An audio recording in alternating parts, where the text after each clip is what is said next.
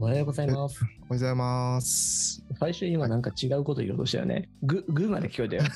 100? いや、こんにちはにしようか、おはようございますにしようか、うんちょっとね、迷いましたね。それで出てきた言葉が、ぐ。ぐでした。グそうでしたね。。してあの、今度から挨拶はグでいきましょうか。ぐ、ぐじゃわかんないね。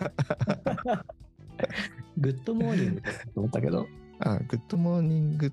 か、まあ、おはようか、こんにちはで迷ってグッぐ、という謎の、 謎のうめき声からスタートしましたが。 まあちょっとあの、今収録がね、やっぱ朝6時台っていうことなんで、あの、ちょっと頭があんまり回ってないかもしれないですけど、前回が君たちはどう生きるかはいを、についてちょっと、まあ頭だけ少しあの話した感じでしたけれども、ちょっと今回は、まあちょっと深く話していきたいなというふうに思っております。はい。今日はね、深く話せる自信はあんまりないです。おーというのも、というのも、ちょっともう一回見たい。あちょっとね、最初頭からリセットしてみたい。あ、確かに。前回少し喋っちゃったけど、うんうん戒めながら見たって言ったじゃん、自うん。う分をんうんうん。その前半戦、そうやって見ようとししたから、こう、味わえてなかった部分が多くて、あそこら辺あ、を確かねに、。再度、うんうんこう、フラットな状態でもう一回見直しに行きたいな。うんうんうんなるほど。ちょっとまあ、あの、今回のこの君たちはどう生きるか、まあ結構ね、ネタバレなしというか、情報解禁を、えーと公開まで全然しなくて、公開スタートしてっていうところで、今回のこのポッドキャストでもちょっとネタバレありかなしか、どう喋るかっていうところなんですが、ちょっと今回はまあネタバレありではい。お話ししていければなと思っております。はい。うん。まあ、ストーリーが重要な映画でもないですけどね。いやー、そうだね。基本的には僕が思ったのは、うん。まあなんか物語の流れ的には「まあ、千と千尋の神隠し」みたいなことそうでですね。幼い主人公がいて、まあ、子供の主人公がいて、でそれがあるきっかけで、えーと別の世界に行ってうんでそこで、まあ、何かしら体験して元の世界に戻ってくるっていう、まあ、物語としてはよくあるパターンかもしれないけど、うん。まあ、そういった子供が、まあ、異世界に行きでそこで、まあ、いろんな経験をして、まあ、帰ってくる「まあ、千と千尋の神隠し」パターンというかいや、同じこと感じましたね。千と千尋はね、あの、うん女の子と、うんこう、お兄ちゃんのパターンだったじゃないですか。うんうんうんで、今回は息子とお母さんのパターンなので、そうだねうんなんで、とてもより宮崎駿さん、うダダ漏れストーリーだなって いう。ん いやダダ漏れだったよねストーリーで言うとさ、千と千尋と被るシーンで言うと、うんその、ちょっと子供うんっぽいところのある主人公が、うんえー異世界に行って、そこで困難と、それから大切な人との触れ合いを通して、うん現世界に戻ってきて、うんえー再度ここを生きるんだって決めて生きら、えー生き直すストーリーな感じ、うんうんそんな感じで似てるなって思ったんで、俺も、うんでそこの異世界の中で基本現実世界ではもう不可能なことうんでも本当は望んでいることを体験して帰ってくるみたいなとこうろんよね、うんうんでそれがこう自分の過去との触れ合いとか融合につながってうんみたいな感じだと思うんだけどさ、うんそこでいよいよお母ちゃん持ってきたなと思って、あー確かにお父ちゃんも持ってきたなと思って。うんうんうんううんん。母親と、まあ、自分の、まあ、主人公である真人っていう、まはあい、中学生か、巻きま人。うん、うん。真人くんっていうのが主人公で、まあ、これは完全に、まあ、宮崎駿さん自身を投影してると思うんだけど、まあ、その真人くんと、まあまあ、主にこう、まあ、親というかお母さんとの関係性みたいなところが、まあ、主軸の話だと思うんだけど、うんまあやっぱりその80代、まあ、制作してる時は70代から80代だと思うけどにもなってもやっぱりその母親と自分の関係性とかうん。っていうところにフォーカスを当てるっていうのはなんかすごすすごいなというかやっぱりそのくらいの年になってもその母親多分まあ完全に亡くなってると思うけどうん。宮崎駿のお母さんはやっぱぱりなんかそのくらいの年齢になってもその母親の存在っていうのはそこまでやっぱ大きいんだなっていうのはなんかそこを描くんだなっていうのはなんかすごいなと思いましたね。思いますよね。うん、自分がなんか創作をするって考えた時に、うん、そことの関係性を描くかなっていうのはちょっと思いますよね。うん、たださ、うん、自分が一番大事にしたい思い出みたいなものとか、うん、うん、自分が一番こう欲しかったけど得られなかったものとの思い出かな。うん、うん、例えば真田さんも昔のこの秘伝がいくつかあるじゃないですか。うん、失恋ストーリーが。うん、ちゃんとお互いきちんと話し合ってうん、離れたストーリーと、うん、急になんかお互い十分な話し合いも持ってないまま、なんうん、なんかスパッ未練を残したままうん、離れちゃっったストーリーとでさ、うん、うん、やっぱ後を引きずるのってこの未練を残したうん、別れ方だったりするじゃないはいではいすか、はい。多分宮崎さんもそういう思いをずっとも持ってたんじゃねえのかなと思ったんですよね、うん。なるほど。うんあのちょうどさこの前村上春樹さんのああ、はい「はい。壁とその、うん違う街とその不確かなうん、壁か」壁。うん、をちらっと話したり他の番組でもね、少し扱ったんだけどうん、うん、そこでも扱われてるっていうのはその自分にとっても自分にとっての大切な人との出会いとしかもそれの急な別れみたいな、うん。納得しきれない別れみたいなうん、ものがその後の人生を占めてくるよねみたいな話があってさうん、今回もそれを見て宮崎監督とお母さんのそこら辺を感じましたね。うん。確かにね、やっぱりその、なんだ、意図しない別れ。まあ、例えばなんかこう、その話でパッと思いつくのが、うん小学校の時にうん、仲良かった友達が急に転校するみたいな。うん、わーはい。で小学まあ4年生と5年生とかに別れて、まあ、それ以来全然会ってないけどなんかこう強烈に記憶に残ってたりして、うん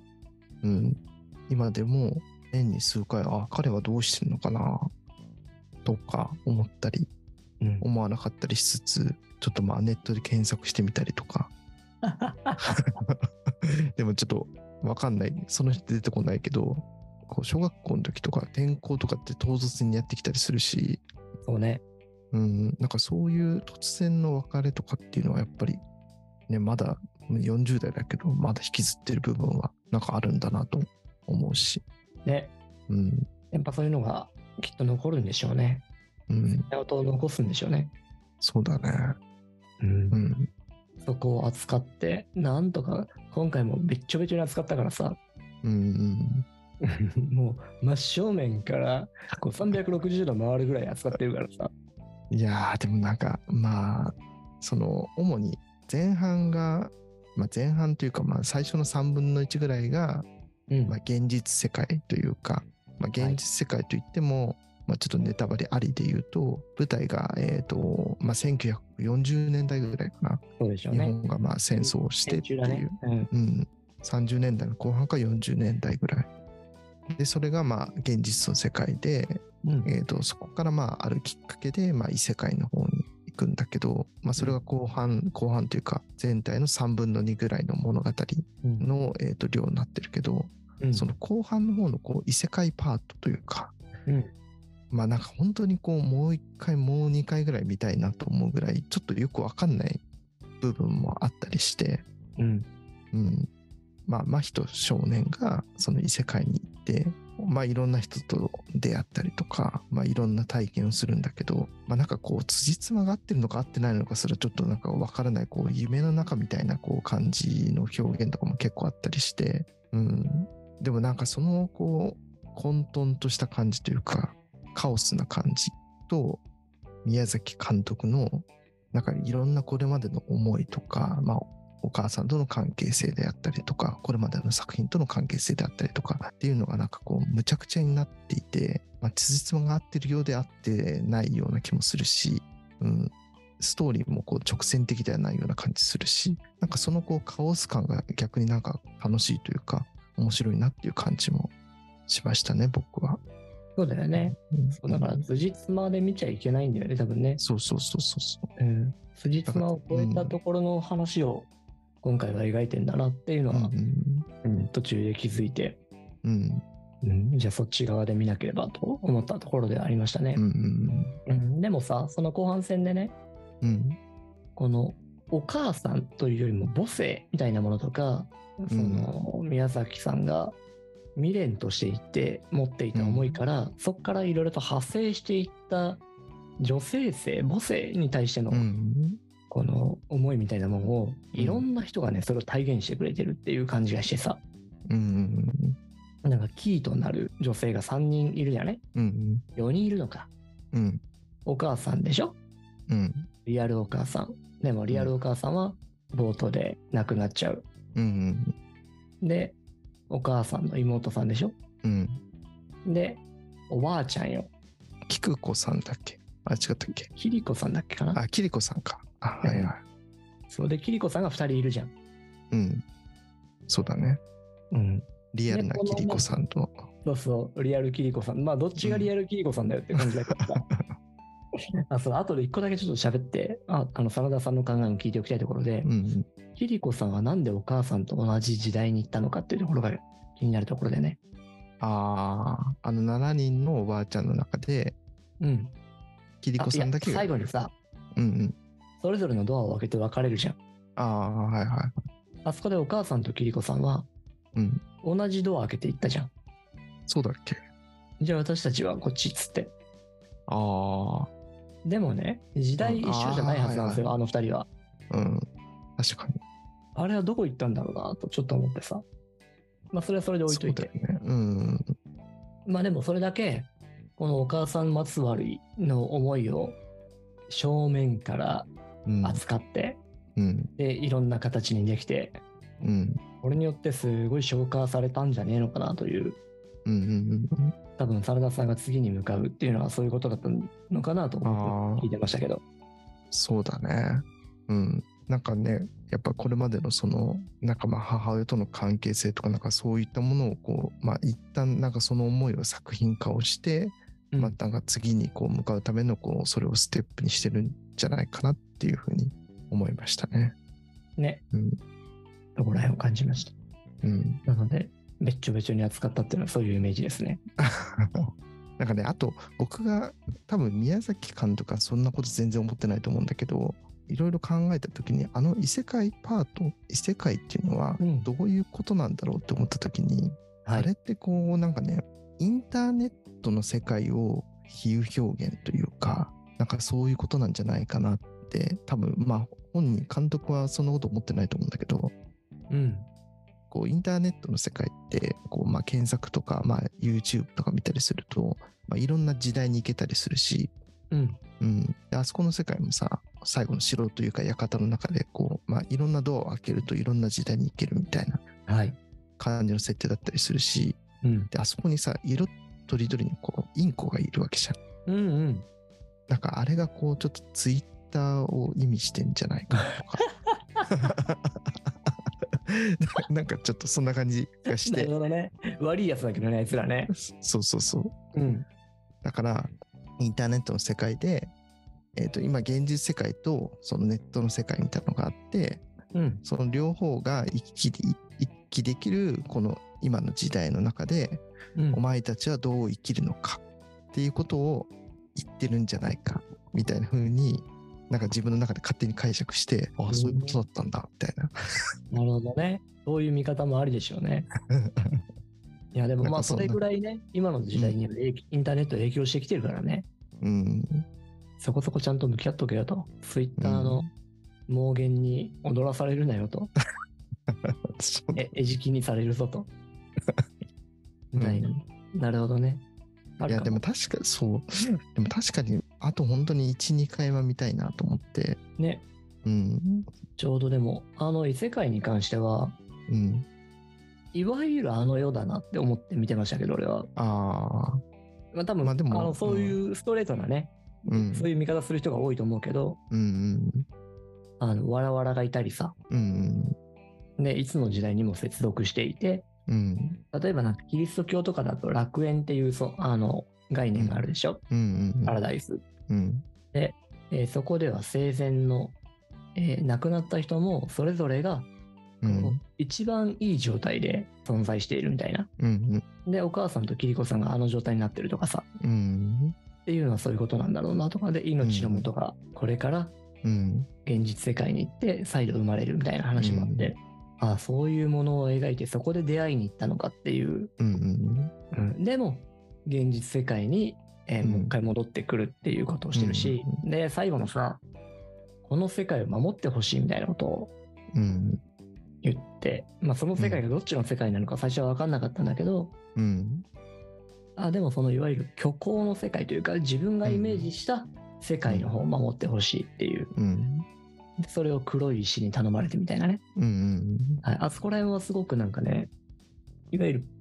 その神と悪魔とパラダイスみたいなうんうんイメージを持ったところでしたよ。うんうんまあ確かになんかこうまあノアの箱舟じゃないけど結構なんかそういう船が出てきたりとかうん、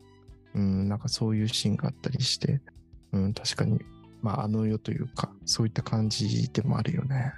そうで、うんイザナギイザナミ的なうんニュアンスもあったしね、うん確かにで確かに石室が2回出てくるしね墓場ああはいは的なところでもそこを産屋とも言ってたしね、いうんだから生と死のつながりみたいなところもめちゃくちゃ扱ってきやがったし、うんうん、なんだかねそういうものも扱ってきたなって今回すごく入れてきたなっていう感じがしました、しかもそれをあんまり世界観設定なく例えばうん「もののけ姫」とかだったらうんちゃんとそこら辺の設定した上で書くじゃん、うんうんでなんだあ千と千尋かあ千と千尋ですか千と千尋も、うんとはいえうんえーゆうや設定で書くじゃんああはいはいゆうやうんうんでも今回はその設定が謎にされてるからうんこう解釈しにくいところはああるんだけど、うんうんよりこうなんかね、うんいわゆる昔話的な、うん死に滅裂で口頭向けで、こう辻褄の合わない系のストーリーに寄せて、うこんう今の世界と命との成り立ちを描くみたいな。うんその上でこういう世界の中でこっちの現実世界を生きてくる決断をしたうん君たちはどう生きるのかっていう話になるんだろうなと思って、なるほどうんだから生きとし生きる全てのものにうん対しての投げかけとして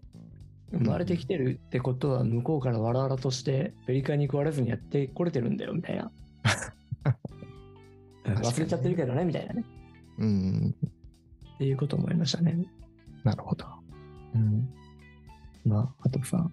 うんちょっとまあ喋りたいことあるだろうけど一個これも微暴録的に言わせてほしいのは今回俺キリコさんについてが一番ねうん気になっちゃっててああなるほどそれについてはどっかで喋りてえなじゃあ次一回切って次いいきますかはそいうですね